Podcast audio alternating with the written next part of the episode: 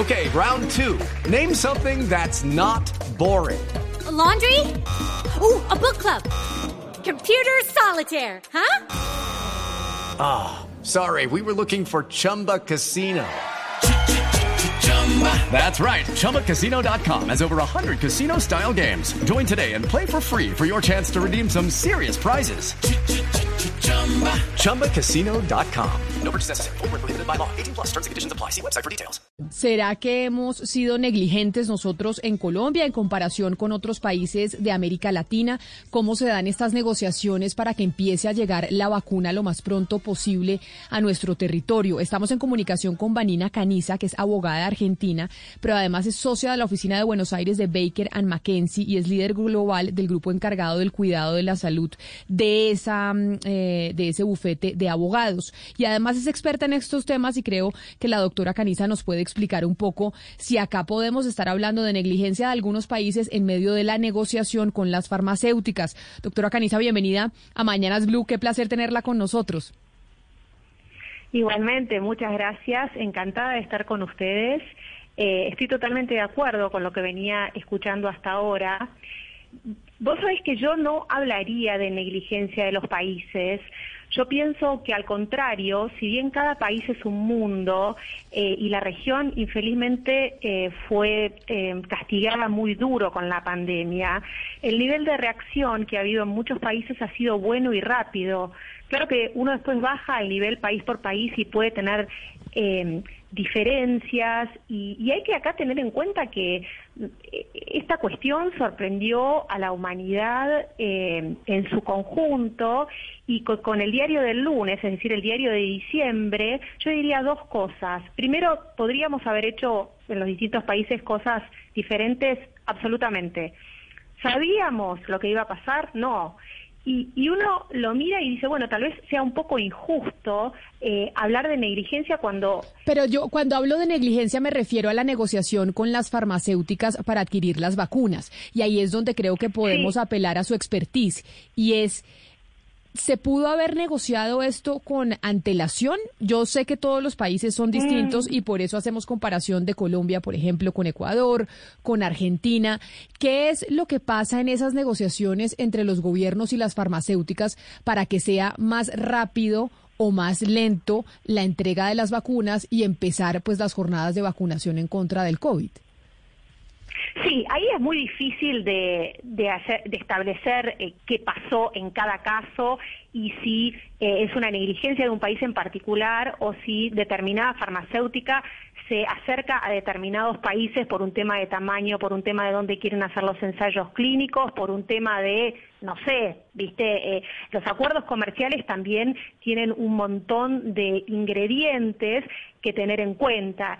Em, es verdad que algunos países, si vos mirás eh, los países que reportan acuerdos, y como vos correctamente decís, eh, tenés, por supuesto, Brasil, tenés México, tenés Argentina, ves, em, particularmente en el, en el caso de, México y Brasil, países con poblaciones muy, muy grandes. Entonces, tal vez es lógico que eh, desde el punto de vista de las farmacéuticas pongan el foco en esos países primero.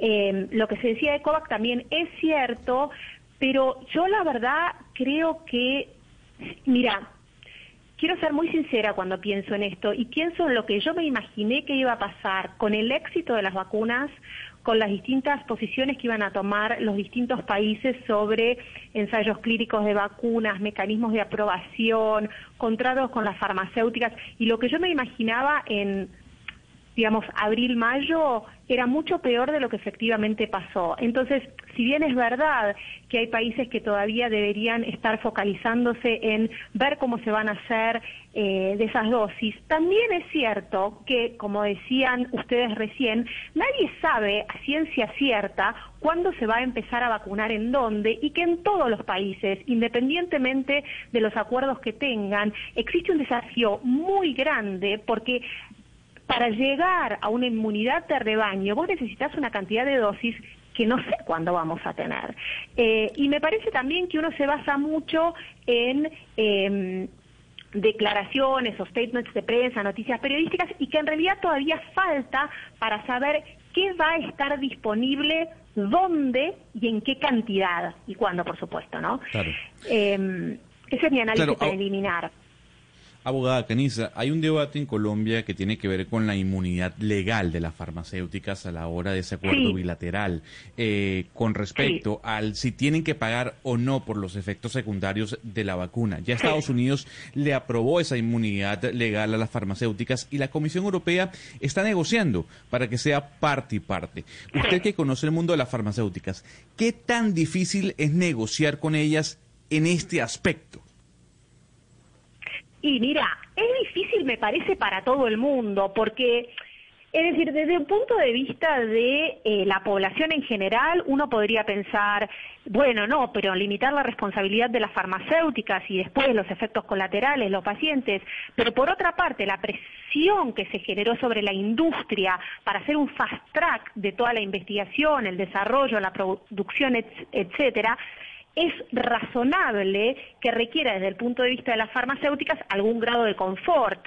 Como vos muy bien decís, algunos países sacaron leyes, Argentina también sacó una ley que limita la responsabilidad en la medida, por supuesto, en que se cumpla con las especificaciones técnicas, porque estas limitaciones de responsabilidad sean sobre la base de leyes dictadas por congresos, como decías vos y como hizo Argentina, o sean como eh, declara eh, haber hecho alguna farmacéutica tal vez en Brasil o en México una parte de una negociación en los contratos entre los gobiernos y las farmacéuticas, la realidad es que lo que sí se va a exigir es que esas vacunas se manufacturen de acuerdo a eh, los registros, es decir, de acuerdo a los registros sanitarios sometidos para aprobación de las autoridades. Es decir, no es que la farmacéutica no va a tener ninguna responsabilidad. La farmacéutica te dice, mira, yo tengo estas pruebas, voy a hacer la factura, eh, la vacuna, perdón, siguiendo estos pasos, y si yo no eh, cometo ningún error ni ningún desvío en los pasos, entonces compartamos entre todos el riesgo de efectos adversos cuando la vacuna efectivamente esté llegando a la población en general. Yo entiendo lo que vos me decís y tengo la misma sensación, pero por otro lado, me parece que es una de las maneras en eh, de, de poder llegar a esto más o menos rápido y no tener que estar esperando Doctora yo, por lo menos un par de eh, años en más. Colombia, en Colombia no están compartiendo los riesgos. En Colombia el proyecto de ley que está, digamos, tramitándose en el Congreso dice que las farmacéuticas nada más responderán por dolo, dándole absolutamente, digamos, todo, eh, lo- dejándole todo los Dolo y no culpa grave. nacional. Eh, sí, pero yo quiero Sí. preguntarle sobre, sobre algo de lo que estábamos hablando antes, doctora Caniza, y es, eh, yo entiendo que usted, digamos, no tiene como el mapa de lo que está sucediendo en Colombia específico. Pero cuando uno mira el estado actual de las negociaciones, uno mira que Argentina ya tiene cerradas negociaciones con Sputnik, con AstraZeneca, con Pfizer, con Moderna, Chile, con Sinovac, con AstraZeneca, México, con AstraZeneca, con Pfizer, con muchas, eh, digamos, farmacéuticas hace ya rato, hace meses. Y en Colombia, en este momento, la realidad es que solamente tenemos garantizado COVAX. ¿A usted sí le parece normal que a estas alturas del paseo, en diciembre, primero de diciembre, una semana antes de que, digamos, se cierre la aprobación de la FDA en Estados Unidos, nosotros aún no tengamos cerrado ningún acuerdo bilateral con ninguna, ningún laboratorio. ¿Esto es normal? Eh, no tengo visibilidad acerca de cómo pudieron haber ocurrido esas negociaciones o si esas negociaciones ocurrieron y se interrumpieron por alguna razón en particular.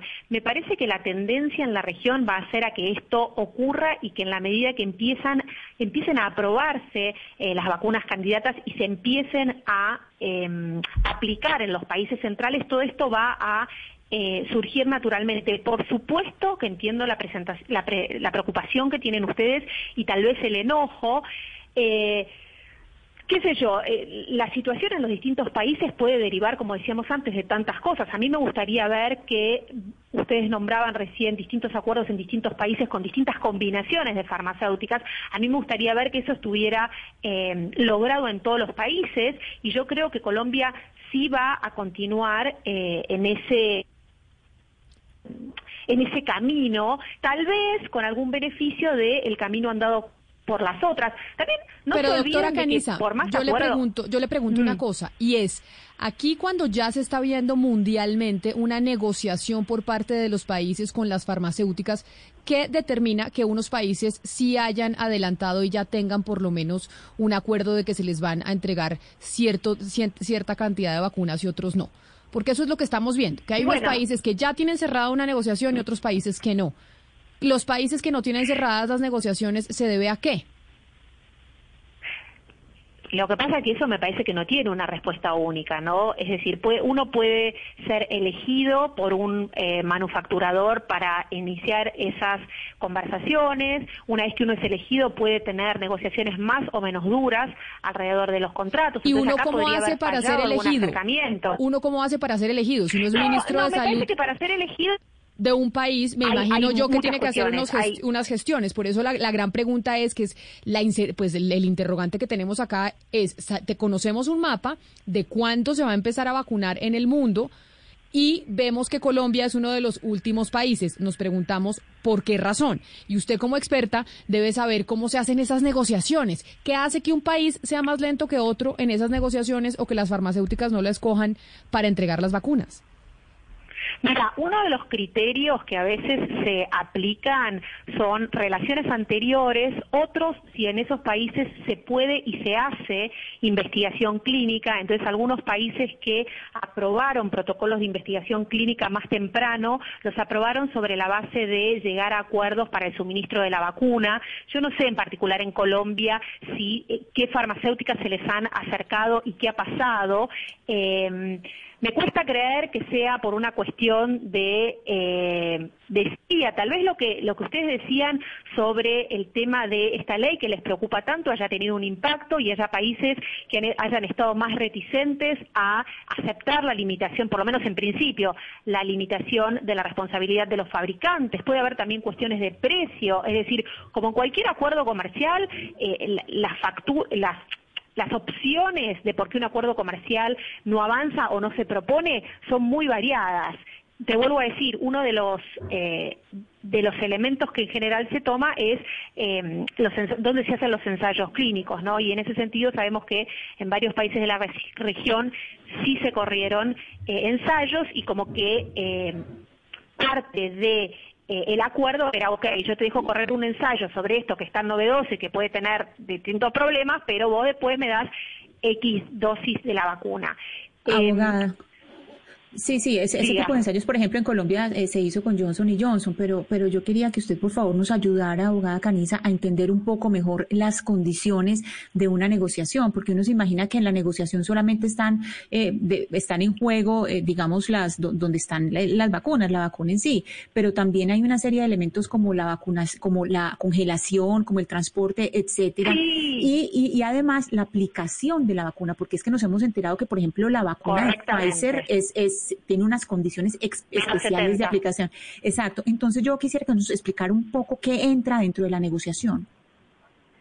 Exacto. Mira, eh, dentro de la negociación definitivamente entra eh, cómo vos vas a hacer la logística y si vas a hacer parte de la manufactura en un territorio nacional. Entonces, suponete, en los países con poblaciones muy, muy grandes que tienen mucha capacidad instalada para fabricar, parte de la negociación puede venir con, ok, la fabricamos acá, pero de esta fabricación local yo quiero eh, X cantidad de dosis, ¿no?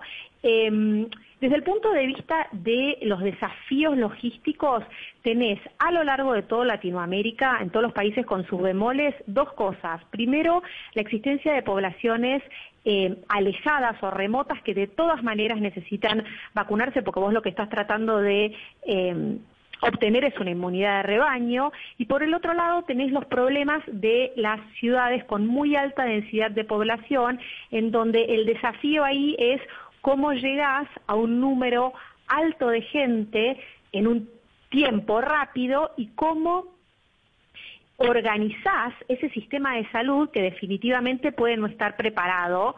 Entonces, suponete ahí vos mirás solo números. Si a eso le agregás, por ejemplo, que las vacunas tienen unas condiciones de almacenaje muy estrictas, por ejemplo, la temperatura, no es la única, pero por ejemplo la temperatura, cómo vamos a hacer, porque por ahí tenemos un acuerdo o un principio de acuerdo, pero nos damos cuenta de que desde el punto de vista de la cadena logística esto no lo vamos a poder hacer y ya se empiezan a ver en distintos países soluciones medio creativas. Por ejemplo, para las vacunas que necesitan cadena de frío, y la de Pfizer no es la única, eh, tal vez es la más fría, pero no es la única.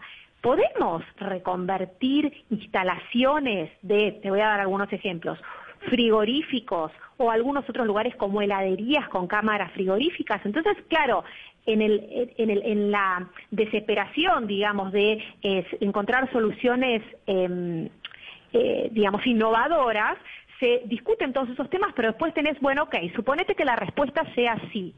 ¿Cómo vamos a probar? ¿Cómo vamos a controlar? ¿Y cómo nos vamos a asegurar de que tenemos el personal adecuado para administrar y eh, llevar a cabo las tareas que se necesitan llevar en estos espacios que tradicionalmente se usan para otras cosas, ¿no? Porque tampoco es cuestión de avanzar a los ponchazos y que después el producto eh, tenga algún problema en todo lo que es el almacenaje o la operación logística, ¿no? Eh, entonces eso sí, definitivamente es, es un tema. Doctora Caniza, pero si yo le pudiera, si yo, si yo fuera a hacer una síntesis de esta intervención suya y de estas preguntas, si fuéramos a hacer un resumen, yo cómo titularía esta entrevista que usted me está dando hoy sobre cómo se está haciendo la negociación de las vacunas entre los diferentes países y, y las farmacéuticas. Y es, todavía no sabemos cuándo los países van a empezar a vacunar, porque todavía no hay certeza de cuándo se van a empezar a entregar las vacunas en ningún país del mundo. ¿Eso lo podríamos decir? Totalmente. Si vos abrís hoy la página de la Organización Mundial de la Salud y ves vacunas candidatas, te encontrás con cuarenta y pico, cuarenta y ocho creo de vacunas eh, en fase clínica, es decir, investigación con seres humanos, y después obviamente que tenés un grupo más chiquito que ya están en fase 3, que es la última, y tenés otras eh, como si te dijera ciento y pico, como si te dijera 150 que están en fase preclínica, es decir, todavía no en pruebas con seres humanos. Y todo esto es dinámico, es decir, el panorama que vemos hoy y la oferta de vacunas que vemos hoy va a ir cambiando con el tiempo y como ya se ha visto, con un tiempo no tan largo. Eh, y yo creo que la buena noticia desde el punto de vista general, independientemente de lo que cada, pase en cada país en particular, y yo creo que muchos países también hacen declaraciones que después vamos a ver cómo las llevan a cabo, ¿no? Eh, la buena noticia es que si uno escuchaba expertos en por ahí cuestiones de salud, consultoría, etcétera, hace no mucho tiempo, como que si te dijera qué sé yo, dos meses, que ya teníamos varios meses de pandemia eh, sobre nuestros hombros, ellos lo que vaticinaban en función de la historia de vacunas anterior era que las vacunas de la primera generación, que serían estas que se van a empezar a dar, suponemos que en el primer mundo en diciembre, iban a tener un 60% de efectividad. Entonces, digo, también hay que ver en qué cosas estamos mejor. Ahora estamos hablando de al menos dos vacunas que tienen entre un 90 y un 95% de efectividad y eso era algo que pensamos que no iba a ocurrir y esta gente que hacía estos análisis pensaba ya más en la efectividad alta en las vacunas de segunda generación. Entonces, de nuevo, me parece que esto es, va a haber que tener un poco más de paciencia, va a haber que entender que la industria y los gobiernos han hecho una tarea titánica, más allá de los errores que pueda tener cada uno, eh, algunos con culpa, otros, bueno, por, por, por, la, por la emergencia misma de la situación. Eh, hay que ver que la verdad que entre la industria, los gobiernos y, el sistema de salud se han puesto al hombro una situación relativamente rápido de una manera que en mayo no estaba tan clara. Entonces, creo que también hay que celebrar eh, las buenas noticias y sí, por supuesto, continuar averiguando con los gobiernos de cada país y presionando eh, para que esos acuerdos lleguen y que las vacunas estén listas para las poblaciones que de nuevo van a empezar con poblaciones de riesgo, con los médicos, etcétera, ¿no? Pues abogada También hay discusión sobre eso, pero en general. Claro, mil gracias por haber estado con nosotros hoy aquí en Mañanas Blue. Un saludo para usted allá en Buenos Aires. Igualmente, muchas gracias para todos. Hello, it is Ryan, and I was on a flight the other day playing one of my favorite social spin slot games on chumbacasino.com. I looked over the person sitting next to me, and you know what they were doing? They were also playing Chumba Casino. Coincidence? I think not. Everybody's loving having fun with it. Chumba Casino is home to hundreds of casino style games that you can play for free anytime, anywhere, even at 30,000 feet. So sign up now at chumbacasino.com to claim your free welcome bonus. That's chumbacasino.com and live the Chumba life. No purchase necessary. VGW. Void were prohibited by law. See terms and conditions. 18 plus.